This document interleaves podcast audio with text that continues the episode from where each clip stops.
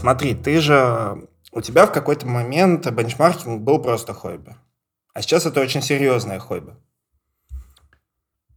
Оно ну, тебе... Что ты называешь серьезным хобби? Тем, что оно тебе дорого по времени обходится. Ну, то есть, это, тебе же никто с эти рабочие часы не освобождает из-за того, что ты еще бенчмаркингом интересуешься.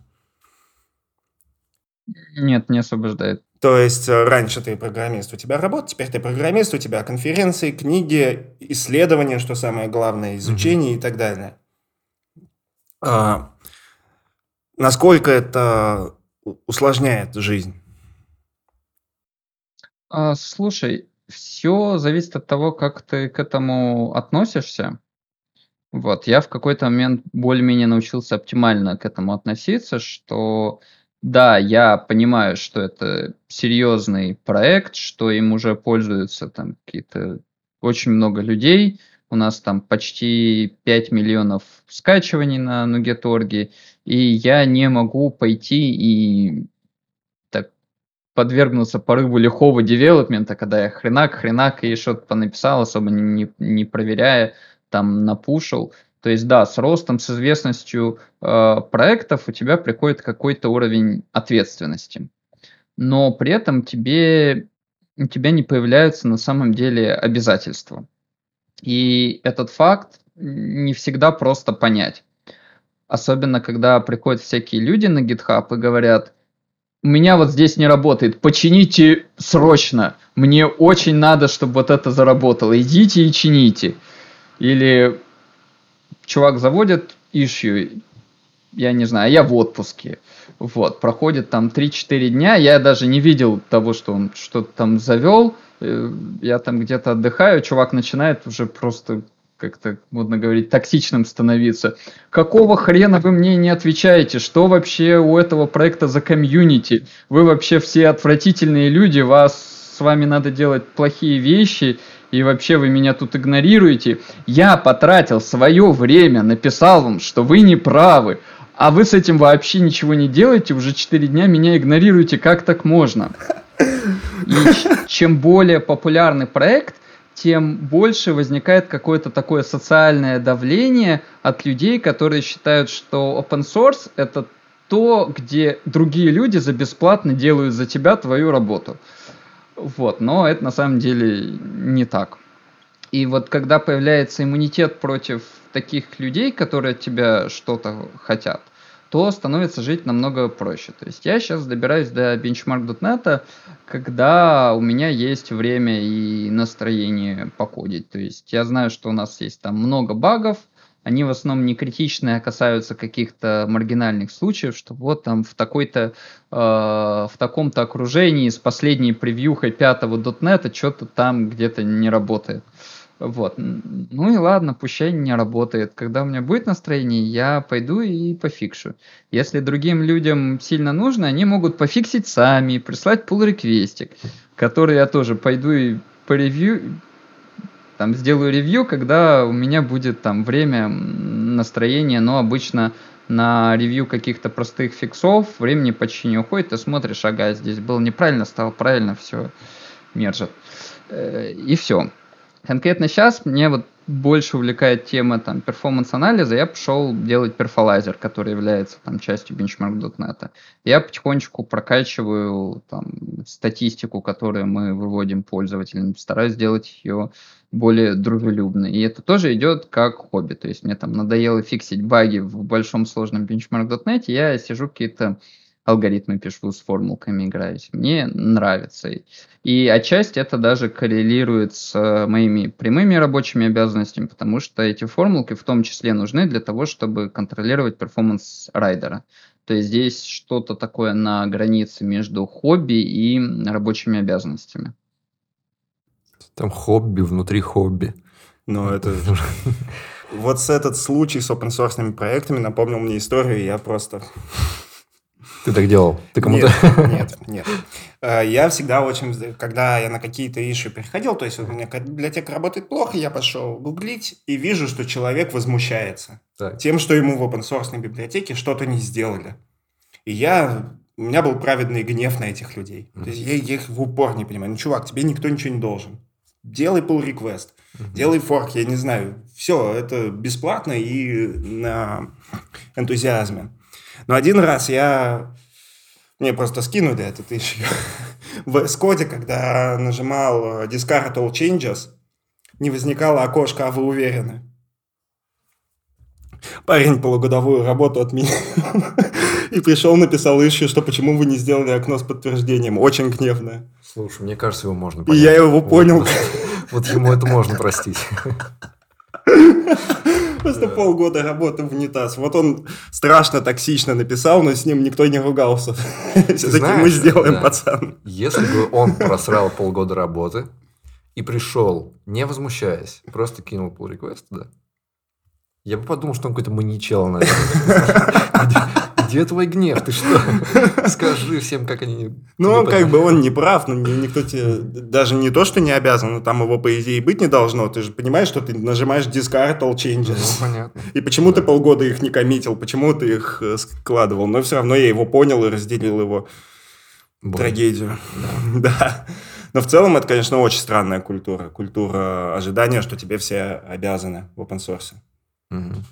Потому что, ну, очень сложно для понимания. Кроме случаев, где вот так.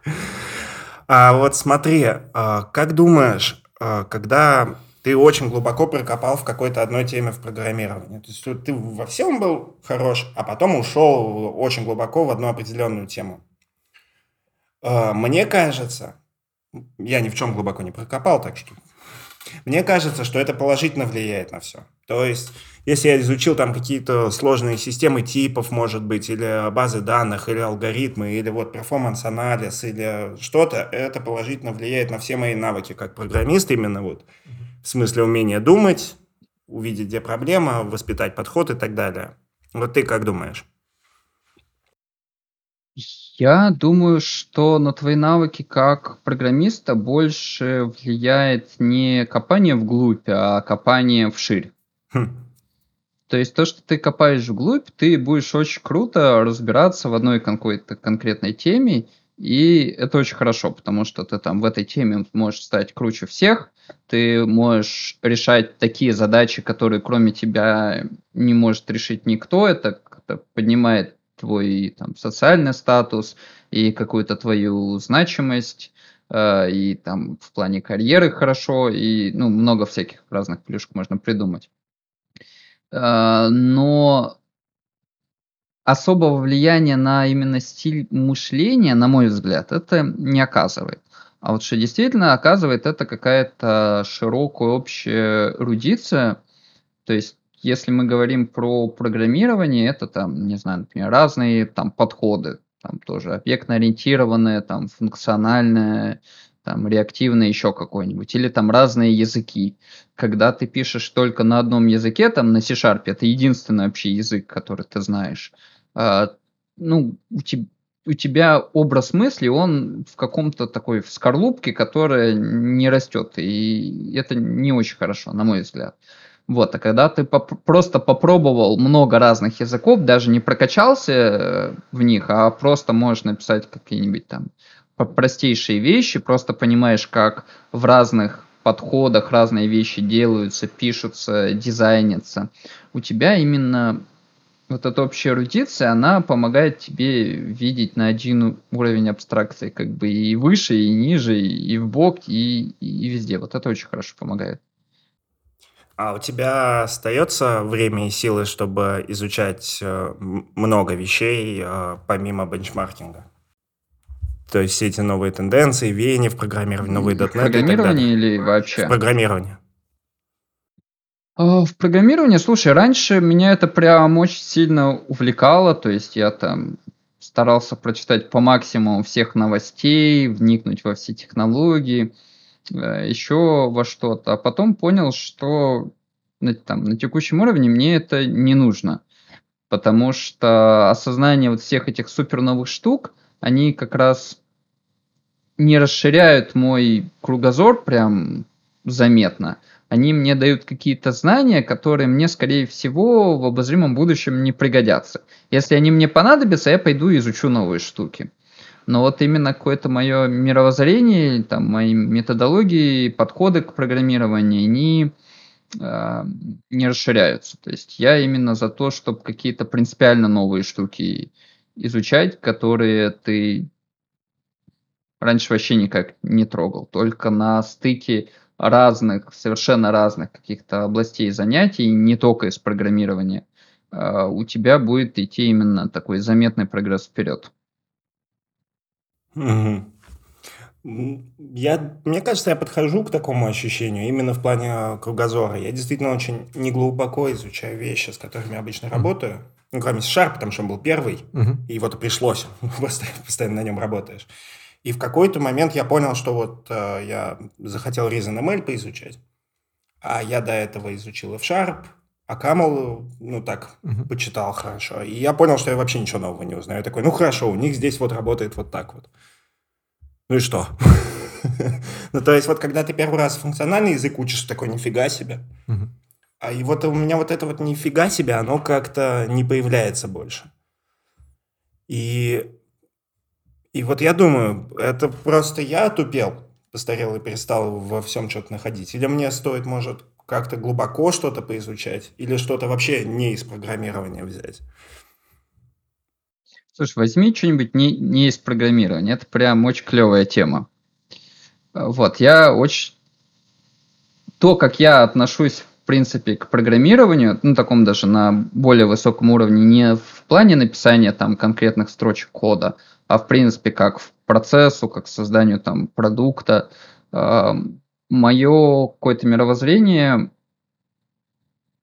оно сильно улучшилось, когда я начал читать книжки там по какому-нибудь там менеджменту, по психологии, социологии, по философии, по еще каким-то таким дисциплинам.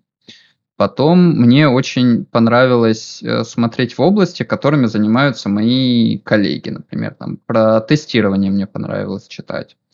Про рисование. Я тут недавно решил научиться рисовать. Я рисовать никогда не умел, но решил, что будет круто ну, научиться. Купил себе этот, подписку на Adobe Creative Cloud, где там Adobe Illustrator, и начал что-то делать. Э, в частности, у меня была одна из таких первых задачек. Я хотел нарисовать сам иллюстрации к своему докладу на .next. И оказалось, что рисование это очень сложно. Э, но я еще параллельно начал читать книжки про то, как правильно там рисовать, изображать разных персонажей, про то, как работать с цветом. И очень много каких-то вот откровений, которые, ну вот, вроде кажутся очевидными, тем более тем, кто рисует, что это какие-то там базовые вещи. Но я такой, о, вау, слушай, а точно, если подумать, оно так на самом деле все и есть, но я раньше это как-то не осознавал. Я не осознавал, насколько многогранная и сложна область. Потом я еще решил попытаться научиться анимировать. У меня для докладика дотнестовского я сделал гифку, где динозаврик, э, это логотип э, перфолайзера, который я там тоже сам нарисовал, он берет и тушит пожар. Э, и вот анимация это вообще, вообще крайне сложно. Это, это я, я, я не понимаю людей, которые умудряются делать какие-то мультики, Э, сначала ну, мне казалось, ну что там, взял там хренак, хренак, там точки какие-то передвигал, а вот начинаешь так делать, и, и ни черта не получается. Особенно меня поразил момент поворота, что вот у тебя есть персонаж, его надо развернуть, как это сделать.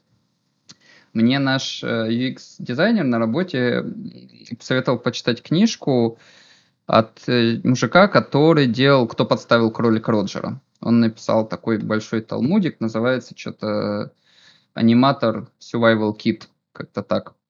И там где-то 200 страниц про то, как надо анимировать ходьбу. Это, это, это просто ужас. Я понял, что аниматором я там не хочу быть, но рисовать, в принципе, прикольно. И такой вот заход в тему рисования, который мне еще там не закончился, он продолжается. Он, во-первых, приносит много положительных эмоции, особенно если там тебе нравится что-то изучать, потому что э, на ранних стадиях изучения какой-то области ты постоянно для себя открываешь что-то новое, и вот э, вот это чувство, что о, я что-то понял, я прокачался, я теперь круче, чем вчера, но просто постоянно. То, что пропадает в программировании с годами, потому что у тебя вот каких-то откровений уже не случается. Про анимацию. Я об этом даже предпочитаю не думать. То есть об этом, если ты смотришь мультик или играешь в видеоигру, и ты задумываешься о том, как это было сделать сложно, и начинаешь представлять, и такой, нет, нет, нет, нет, нет, я бы не вынес этого, это же труд просто вообще адский, многомесячный. Там, yes. здесь, когда там наши, мы делали ролики и отдавали какой-нибудь сценарий на 30 секунд в студию там CG, они такие, ну, через полгода сделаем. Капец. Пацаны, 30 секунд, 30 секунд они такие. И начинают тебе рассказывать, что там надо сделать. Я помню, один чувачок, э, э, я работал в этих World of Tanks делали. И вот мы, мой коллега делал, был продюсером на рекламе и понес 30-секундный ролик к пацанам из CG. И э, они ему сделали ролик несколько месяцев. Он смотрит. Ой, ребята, я танк перепутал. Здесь надо было не...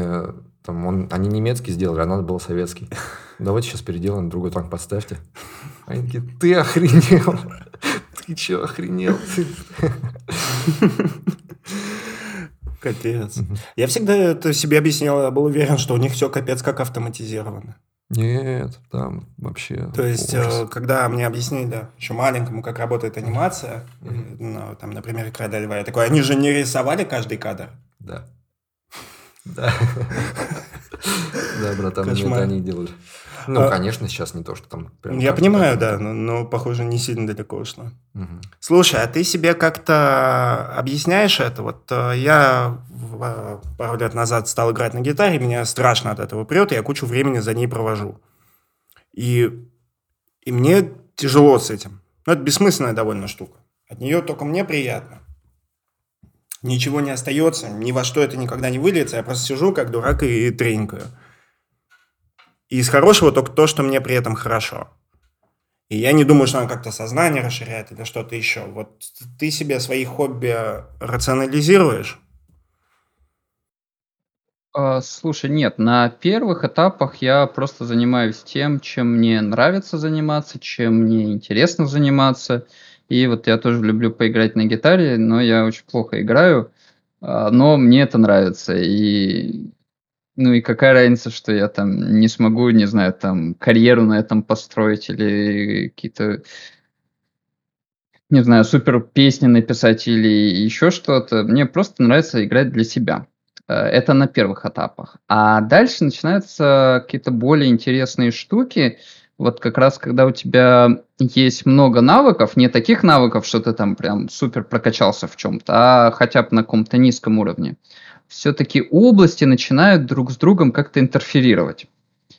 Пример про гитару. У меня очень все очень плохо со слухом и голосом, и с ритмом, и вообще со всем, что нужно гитаристу. И я очень долго не мог научиться настраивать гитару на слух. Ну, то есть, если у меня нет тюнера, я ее и сейчас не настрою. Но, по крайней мере, если настроена хотя бы одна струна, я могу от нее настроить все остальные. Но я много лет этого не мог. Мне много раз куча крутых гитаристов показывали, пытались объяснить. Я не мог понять, вот я там дергаю одну струну свободную, другую там на пятом ладу, куда мне крутить колок, в какую сторону, как я это, черт возьми, должен понять. И вот я, наверное, играл, играю с года с 2006 и я помню момент, когда я научился настраивать э, всю гитару от одной струны. Это было, наверное, где-то в 2014. Я смотрел курс на курсере по цифровой обработке сигналов. И в конце одной из недель э, преподаватель сделал бонусное, бонусную видюшку, в которой показывал, как он настраивает басуху. И там были формулки, что вот мы там одну струну дергаем, от нее такая волна, другую струну дергаем, от нее другая волна, вот они складываются. Я это сам на бумажке все повторил, я выписал сумму двух волн, я разложил ее по фурье, я посмотрел на то, что получилось, и тут до меня просто дошло. Просто дошло, как понять, в какую сторону крутить колок. Я не могу это объяснить другим людям, которые, у которых все еще есть эта проблема, но у меня появилось эмпирическое понимание, потому что у меня возникла какая-то математическая модель в голове. Я просто сел и понял, а, так, блин, это ж, это ж просто, что там, что я 8 лет мучился. Охренеть, а, охренеть. Но это у меня просто...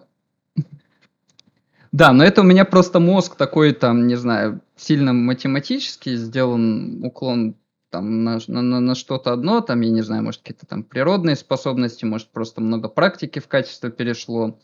Но важен сам факт того, что вот разные области, они друг с другом интерферируют и как-то помогают тебе э, в тех местах, в которых ты вообще ну, не ждешь этого. Вот, поэтому клево заниматься большим количеством разных штук, потому что они все вместе помогают тебе делать то, что ты делаешь лучше. Может, не сразу, может, эффект будет незаметен, но я верю в то, что в среднем по больнице он есть. Ну, Андрей, тебе легко так сейчас говорить. Ну, ты говоришь, э, занимайтесь много разных вещей, изучайте то, это. Ты 8 лет или сколько, ну, 7, да, ты прорабатывал вглубь одну тему. Конечно же, ты сейчас себе можешь позволить делать, что хочешь уже, потому что...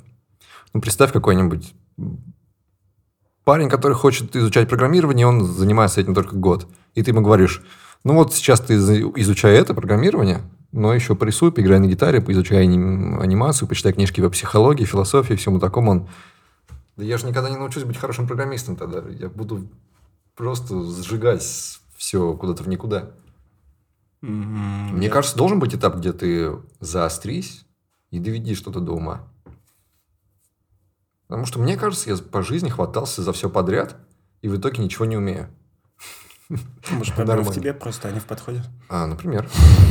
Например. Мне вот кажется, что это так не работает. Что ты, ты на самом деле на старте изучаешь программирование столько, сколько хочешь, а не столько, сколько должен, потому что ты понятия не имеешь, сколько ты должен изучать. Даже на старте? Да. На старте это же все же понятно, вот ну, более-менее. Вообще тебе ничего, путь. На старте тебе вообще ничего не понятно. Берешь два-три учебника и по ним идешь там. Или по ну, курсам. в каком-то мере. Ты не знаешь, на какой стадии, условно говоря, прочтенного учебника ты хоть что-то понимаешь. Ну вот уже со стадии я... хоть что-то базовое ты знаешь. К чему клоню? Я к тому, что если ты вдруг начал учить программирование и при этом хочешь 24 часа в сутки играть на гитаре, угу.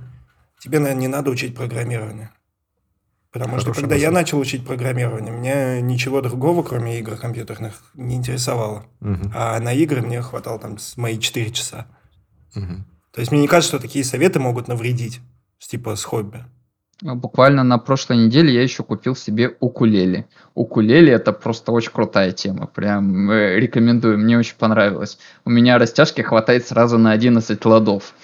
Очень приятное ощущение. И струн всего 4, и аккорды еще проще занимаются. Там одну струну зажал эм, на одном ладу, и все, и у тебя уже аккорд. Зажал на другом, другой аккорд. Очень интересно. Подожди, а на классике тебе на сколько ладов хватает растяжки? М? Ну, где-то на 5, наверное. На классике на сколько ладов тебе твоей растяжки хватает?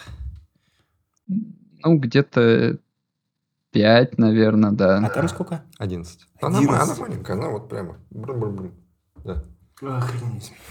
Да, укулеле классно. Мне кажется, по ней как не долби, все равно получается уже сразу такая мелодичная гавайская штука. Под что угодно. Я где-то видел это басовую укулеле, захотел купить. Такие канаты.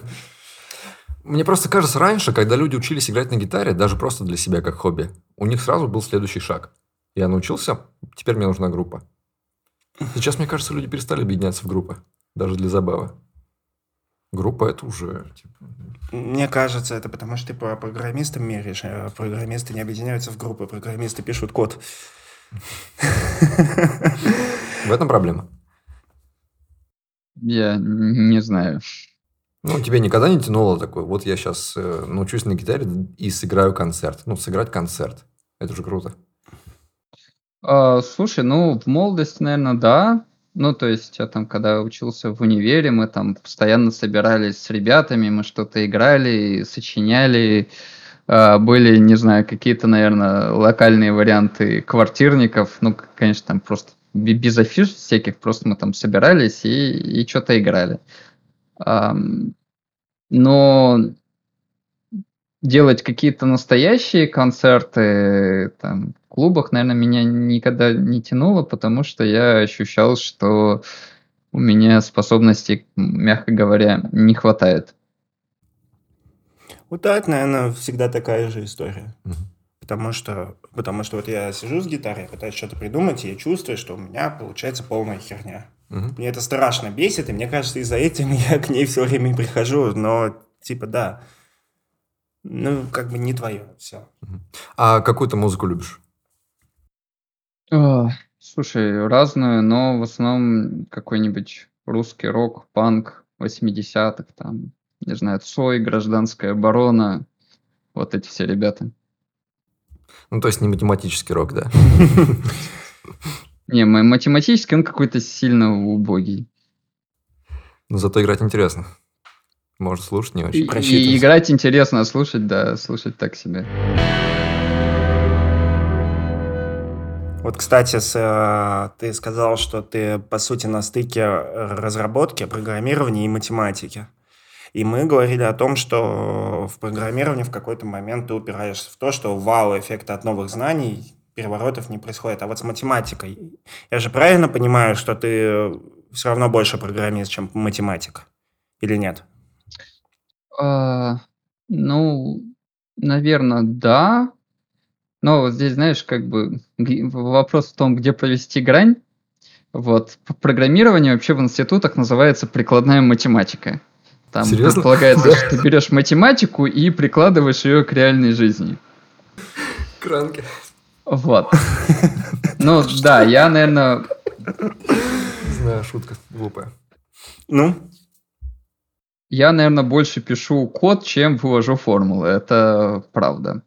Но при этом в математике, да, у меня постоянно случаются какие-то откровения, потому что в математике просто тупо больше всего разного намного больше разных направлений, которые не похожи друг на друга. И когда начинаешь копать какую-то новую область, да, там прям какие-то откровения случаются. Круто. А сообщества сильно различаются?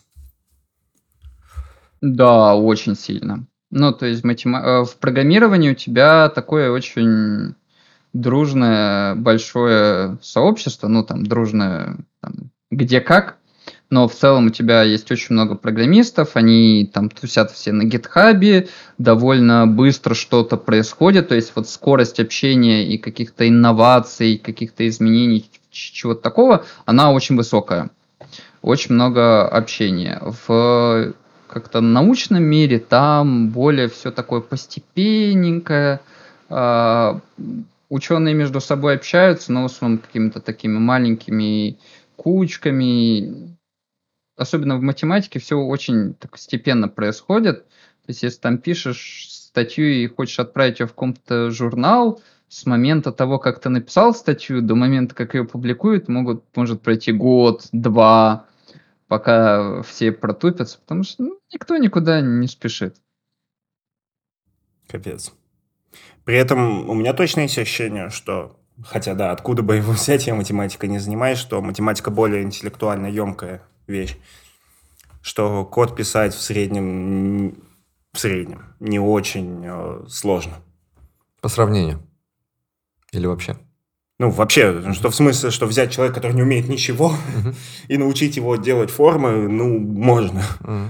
Мне кажется, с математикой так не пройдет. Я всегда думал, а почему математикам не дают Нобелевские премии? Почему она вообще не в этой тусовке? Так старая же история. Я пропустил, видимо. Что жена Нобеля изменялась и математиком. И все, я думал, это слухи просто. Я думал, это хрень. Ну, у математиков есть свои премии, mm. насколько я знаю. Ну, они есть, да, есть там премия Филдса, например, есть еще несколько премий, но они, во-первых, э, больше такие наградные, чем денежные, то есть денег там дают не очень много, но там, может, билет окупят до места вручения и все. А, вот. Во-вторых, они почетные только внутри круга математиков. То есть, условно, Нобелевку знают все, если ты говоришь, что у тебя Нобелев, все, о, Нобелевский лауреат. Вот, а математические премии, это ты получишь уважение только от коллег-математиков. Печально. Ну, хотя бы уважение. Может, они вообще типа такие, ах, гад. А вот с этой, с большей интеллектуальностью ты согласен? Что математика более интеллектуальна? Угу. Более емкое с, с этой точки зрения занятия. Ну, сложно сказать. Математика, она довольно такая большая, обширная и немножко не похожа на программирование. То есть в математике у тебя есть какие-то механические, условно говоря, задачи. То есть у тебя есть набор методов, каких-то подходов, э, и тебе прилетает какая-то новая моделька, которую нужно изучить.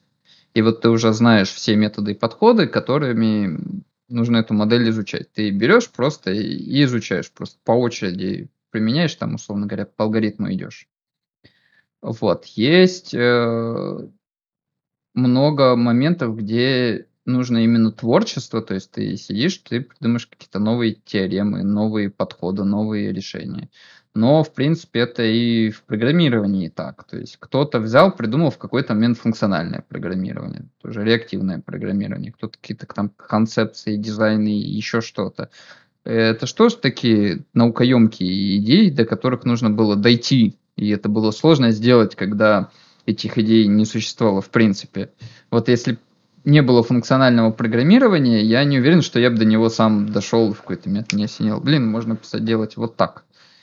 А, ну, в математике примерно так же. То есть, э, когда ты уже читаешь что-то готовое, то особенно если ты читаешь это уже в десятый раз и наконец-то понял, что там происходило, ты такой, а, ну да, это как бы, блин, что ради этого статью было писать, это все так понятно. А, вот, но когда, когда тебе это непонятно, и это надо выдумать с нуля, это очень сложный и местами демотивирующий процесс, особенно когда ни черта не получается. Да, я бы сказал так, что в программировании проще достичь такого состояния, когда у тебя хоть что-то, хоть как-то работает. Ну, то есть если у тебя есть какая-то техническая задача, как-то ты ее, скорее всего, сделаешь. Возможно, плохо, возможно, она будет тормозить, возможно, код будет некрасивый, возможно, там будут баги, но она хоть как-то будет запускаться. У тебя в какой-то момент появится что-то, что ты можешь показать другим людям. Вот. А в математике очень часто получается так, что ты там год работал, и у тебя нет ничего, что ты можешь показать, потому что все твои идеи, они не заработали. Кошмар. Три раза за сегодня за подкаст я зацепился ухом за слово, которого еще никогда не слышал. Нет тебя, нет тусовочки. Что еще за реактивное программирование? Ну, это подход к программированию такой же, как Это еще прям и такой же, прям совсем другой. Не, ну, ну вот не совсем прям такой же. Его же и в ООП, и в ФП применяют. Я просто захотел его изучать, реактивное программирование. А, ну ты думаешь, что так работает. Тебе ну, слово типа, понравилось, да. и ты изучаешь такое Реактивный, реакти, реактивный программист. Функционально реактивное программирование. Ну, я бы хотел быть реактивным программистом. Нет, не хотел бы. Я, я как-то это, меня заставили писать в ФРП стиле, я сломал мозг, понял, что мне это абсолютно не нравится, я не думаю, что так надо все описывать, и я ну, перестал. Mm. Не зашло. Это тоже интересно, что тебе не заходит. То есть я же понял, как это устроено, и мне не понравилось. Потому что, вот, например, функциональное программирование критикуют объектно-ориентированные программисты, которые его не изучали. Те, которые изучали, они говорят, вот здесь хорошо, здесь можно. А так да.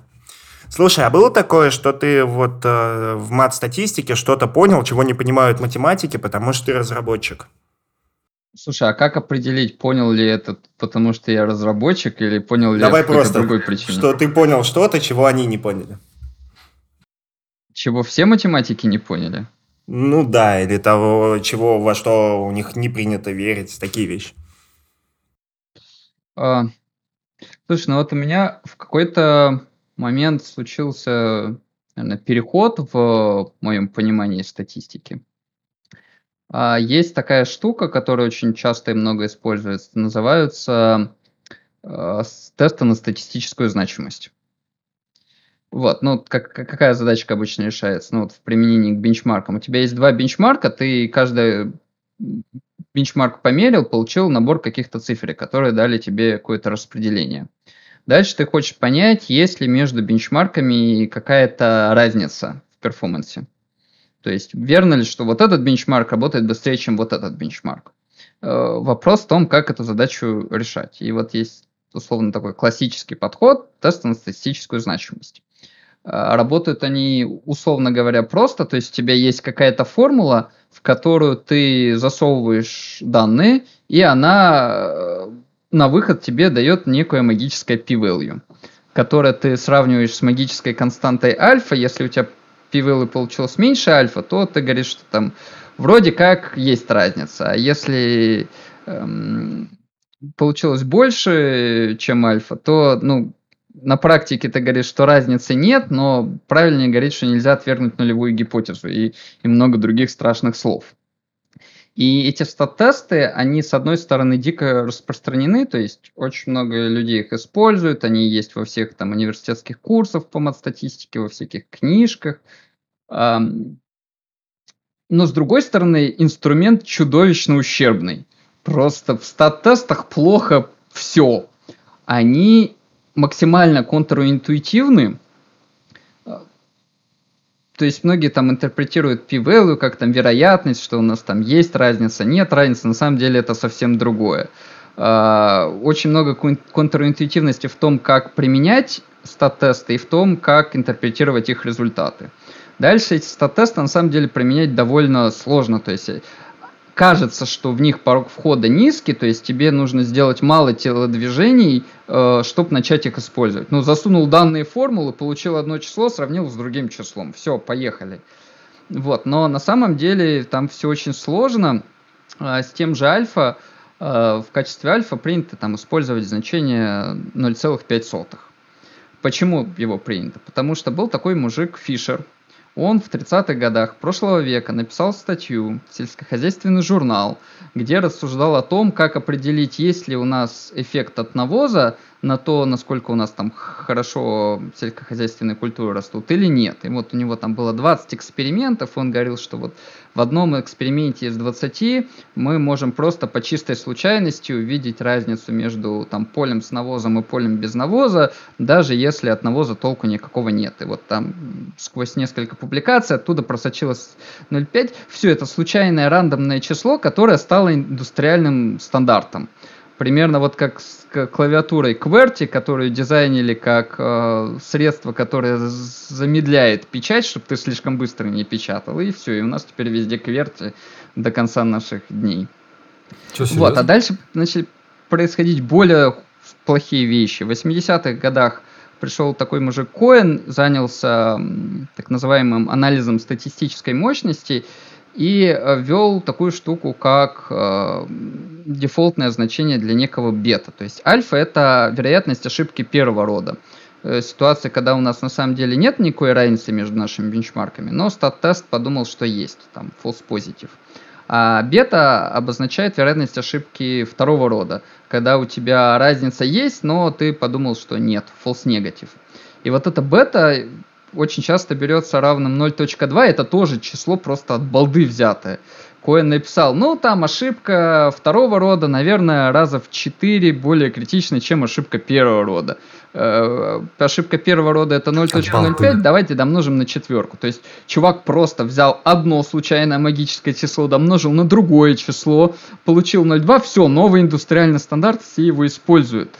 Э, при этом там четко было написано, что ребята, это вот конвенция только для тех, кто не знает, что он исследует, зачем исследует, как будут применяться эти результаты.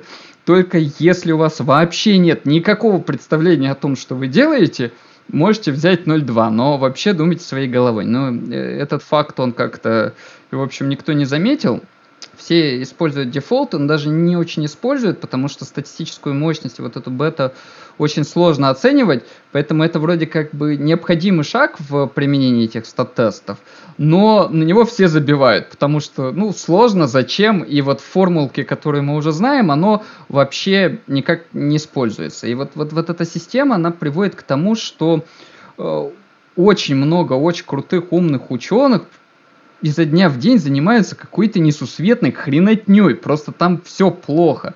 В научные журналы по физике, математике, психологии, биологии, генетике каждый день идет очень много статей, в которых люди занимаются просто какой-то хренотней. Это даже это, это вредительство. И эти подходы, они, им обучаются там новые студенты. И то, как их используют, это просто жесть. То есть я, нам, мы хотим подать, например, статью в научный журнал, с нас требует указать p-value. В научный журнал можно подать только какой-то значимый результат. То есть ты что-то сделал, у тебя получился какой-то какой результат. Поэтому p-value должно быть меньше, чем условный 0.05. Если у тебя получилось э, там 0.049, ты такой, ей, у меня почти значимый, у меня просто, у меня значимый результат. Если у тебя получилось 0.051, ты говоришь, ей, у меня почти значимый результат, потому что статью публикануть как-то все-таки нужно. А, а если у тебя получилось 0.9, поэтому тогда ты делаешь просто еще один эксперимент, а потом еще один. И вот из наших э, фишеровских опытов с навозом мы помним, что если сделать 20 экспериментов, то один хотя бы в одном привелу получится то, каким оно нам нужно, и все, и мы все равно сможем статью опубликовать. Я не говорю, что так делают абсолютно все, есть люди, которые понимают, как работают стат-тесты, э, зачем они нужны, как их правильно использовать, и используют их по делу. Но основная масса людей просто как, какой-то ерундой занимается и пишет очень много статей, которые статистическую основу под собой можно считать, что не имеют. Они просто какие-то случайных чисел написали, и от этого очень-очень-очень грустно. И я тоже в какой-то момент на это повелся. Я много лет использовал стат-тесты, в книжке написал свои про стат-тесты. А потом я понял, что, блин, оно что-то не работает. То есть сначала, ну, это типичный, да, слушай, вот, наверное, программирование здесь мне э, даже какую-то злую шутку со мной сыграло, потому что я их начал применить, и они что-то хреново как-то работают. Обычно, когда хреново что-то работает, я думаю, что со мной что-то не так, я, наверное, использую их неправильно. Вот я пять лет мучился, во, во все позы их просто ставил, но хреново работает. А потом я что-то щелкнуло меня в голове. Я пошел, почитал критику на стат-тест. Есть там хорошая книжка э, «Что, если бы не было стат-тестов?». Есть чудесные статьи, например, статья одна называется «Земля плоская», в скобочках p-value меньше, чем 0.05. И, и вот много других всяких веселых статей, к которым люди критику показывают, что на самом деле, да, они очень контринтуитивны, использовать их сложно, и в большинстве случаев это не тот инструмент, который тебе нужен, потому что он не, реш... не умеет решать тот тип задач, который есть у тебя. Но ты, дурак, его используешь, потому что другими инструментами ты пользоваться не умеешь, потому что они более сложные, там думать надо, а тут думать нельзя. Посчитал пивалы по формулке и поехал. И вот, наверное, вот это у меня было откровение, и сейчас я всех бегаю и убеждаю использовать байсовскую статистику, потому что она получше. Класс. Так, погодите, это где-то применяется, вот то, что ты говоришь, вот это чепушня всякая? На практике, что это прямо вот в реальном мире это куда-то пошло работать? Да, да, очень много людей. Ну, то есть, и, и если мы возьмем науку, то есть там повально все, все обмазано этими стат-тестами, и на продакшене очень многие люди для всяких своих э, исследований, например, там любые АБ-эксперименты, очень много людей делают их с помощью стат-тестов. То есть, ну, это, знаешь, там типичный пример. В красный к нам надо покрасить кнопку или в синий.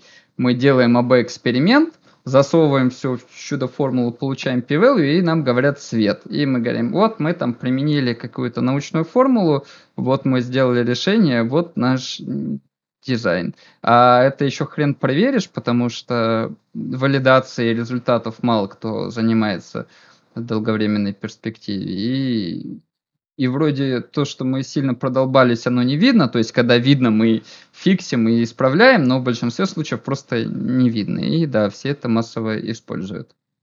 Ну, это получается такой очень это интеллектуальный вариант подбрасывания монетки.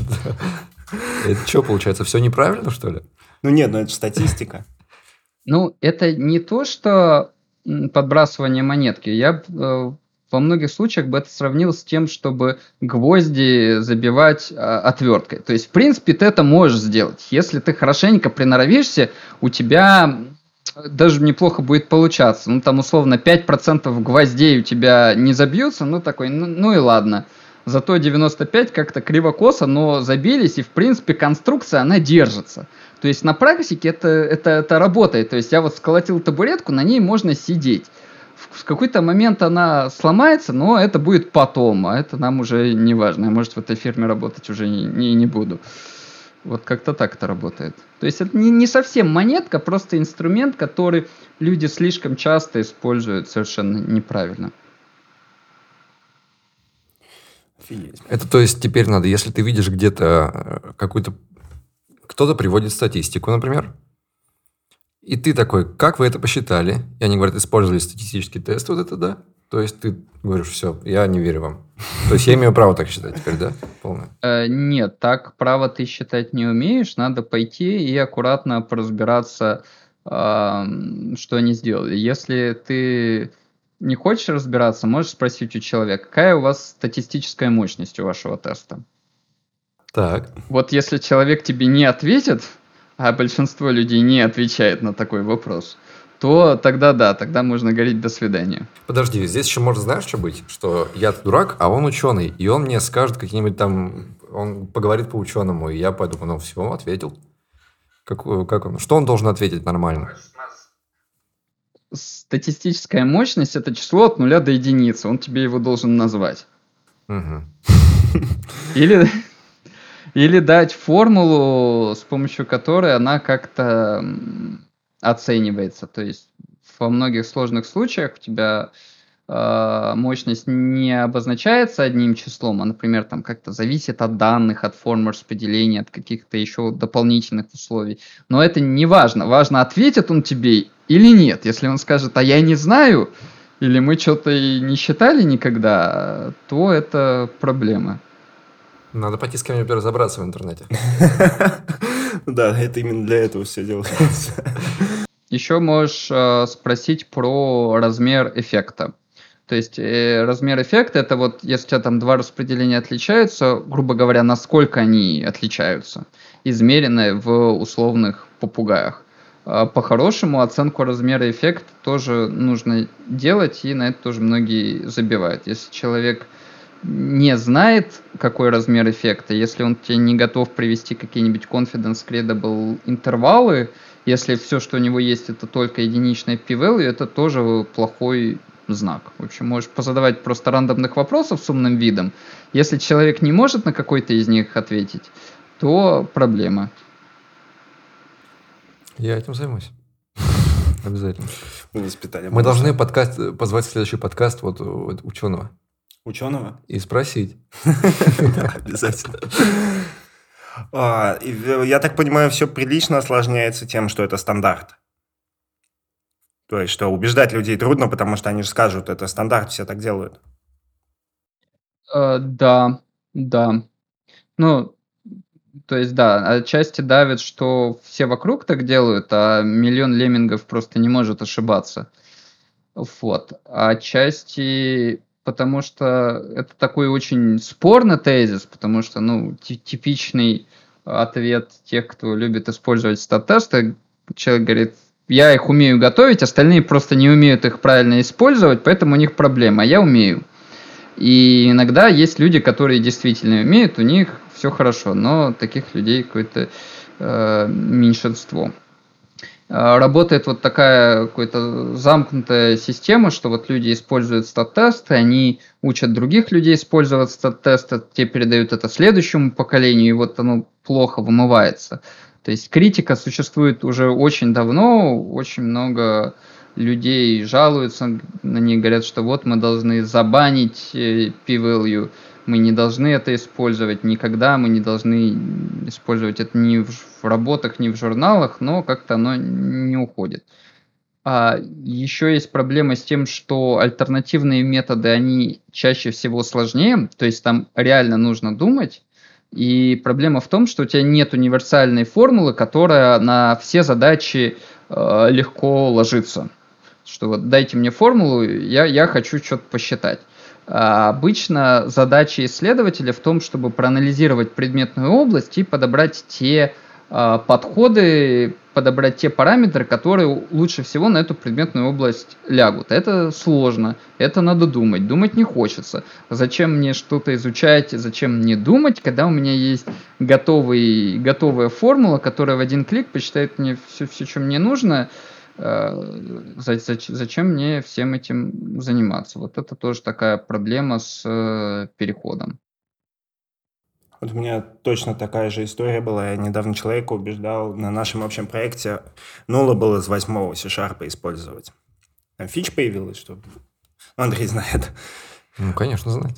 Да, так вот. И, и он мне аргументировал, что типа, а зачем?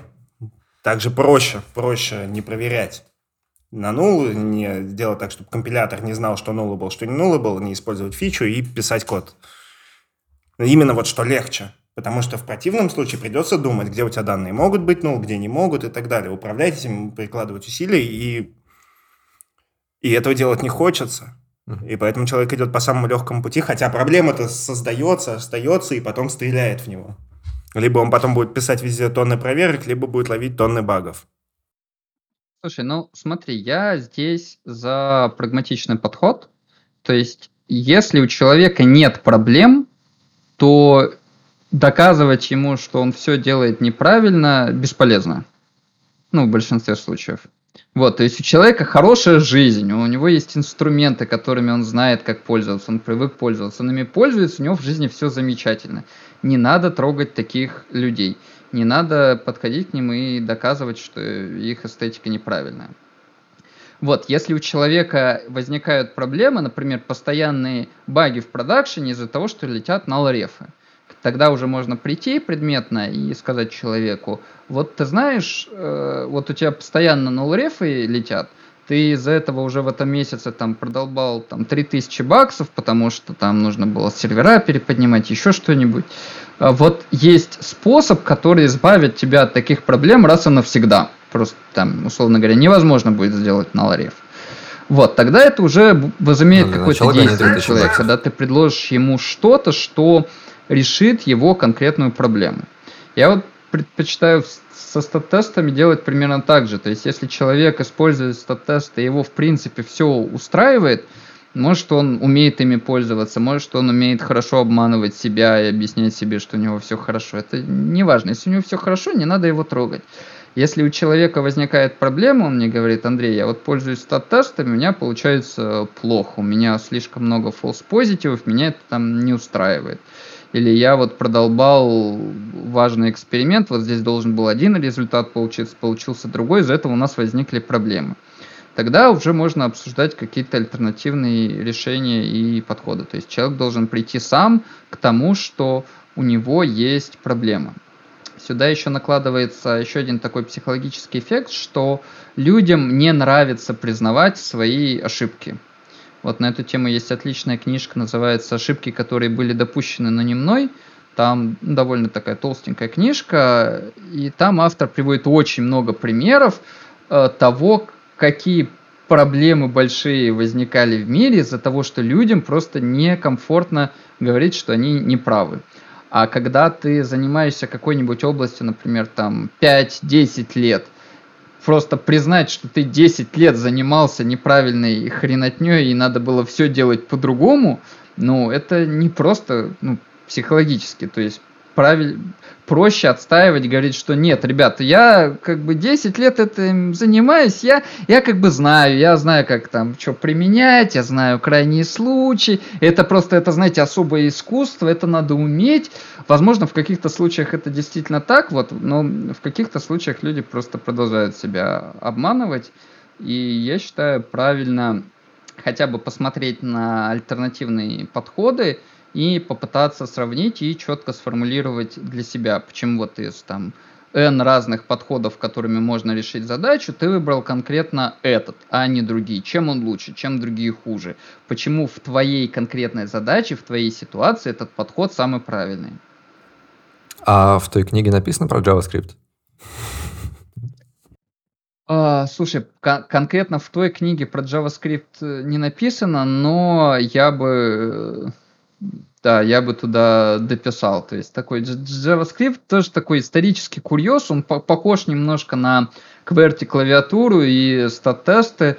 То есть э, какой-то мужик должен был написать э, скриптовый язычок, похожий на Java, для того, чтобы в Netscape, по-моему, делать какие-то простые штуки. И все, у нас теперь индустриальный стандарт. И эта система, она самоподдерживающая. Точно так же, как со стат-тестами, что одно поколение математиков передают там, эти знания следующему. То же самое с раскладками, когда ты, тебя весь рынок состоит из кверти клавиатуры, ты не можешь массово всех перевести на альтернативные раскладки, хотя они есть в большом изобилии.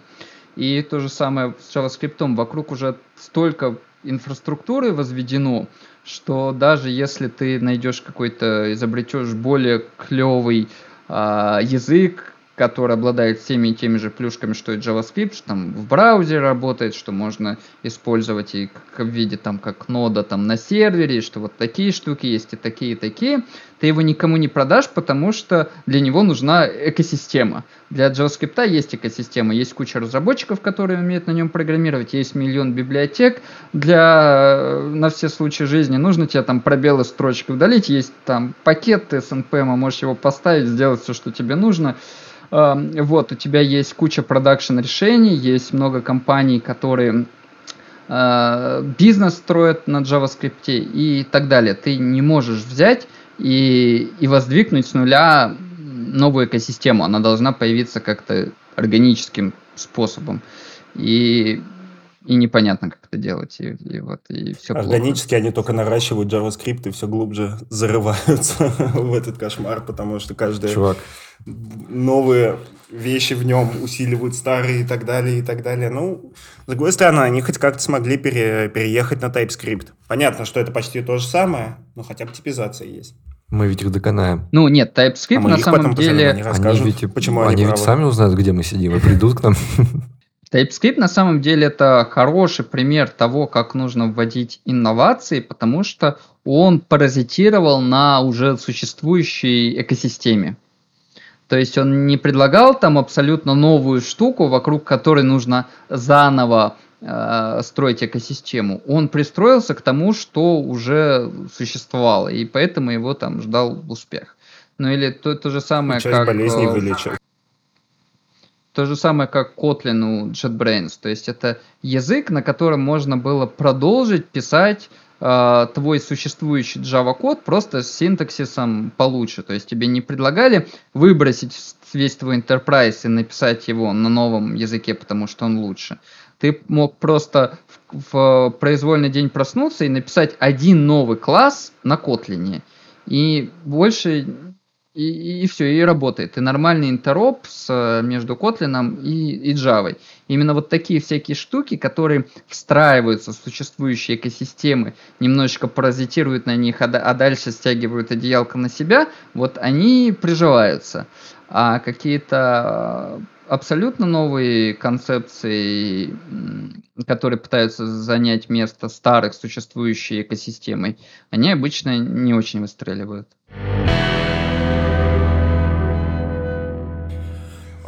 Смотри, а, тебя поймали инопланетяне-фашисты и говорят, или ты умрешь мучительной смертью, или сообщество и культура математиков и программистов поменяются местами. То есть это у математиков будут гигантские зарплаты, дружественное сообщество, привычка все делать быстро, правильно и всем вместе. Вот, короче, все, вся айтишная культура станет у математиков а разрабы превратятся в, в то, что сейчас представляет из себя математическое сообщество. Будут статьи по году принимать и так далее. Поменяешь? А, слушай, я бы выбрал второй вариант. Да, я бы поменял. И вот почему. Я считаю, что а, программисты довольно быстро оправятся от изменений и вернутся к тому, что есть сейчас потому что для этого нет э, каких-то предпосылок, которые замедляли бы вот, вот этот переход. А то, что сейчас есть в культуре э, математики, вот вообще науки, там есть э, факторы, которые стопорят прогресс. Например, монополия научных журналов, то есть как, как выглядит там типичный процесс в каком-нибудь институте со статьями. Вот ты написал какую-то статью, сделал какое-то важное, не знаю, открытие. Тебе ее нужно опубликовать в хорошем журнале. Дальше есть у тебя монополия хороших научных журналов, э, есть несколько издательств, которые контролируют там весь рынок.